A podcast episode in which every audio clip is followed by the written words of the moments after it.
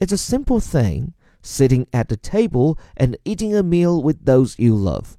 And many people do it every day without giving it much thought. For me, it's something I've been dreaming of for almost a year. I contemplated what it would be like to eat this meal so many times. Now that I'm finally here, it doesn't seem entirely real.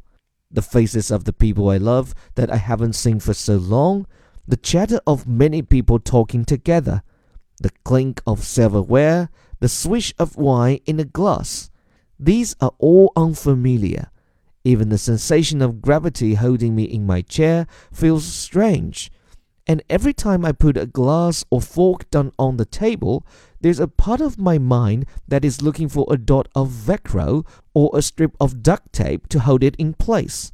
I've been back on Earth for 48 hours.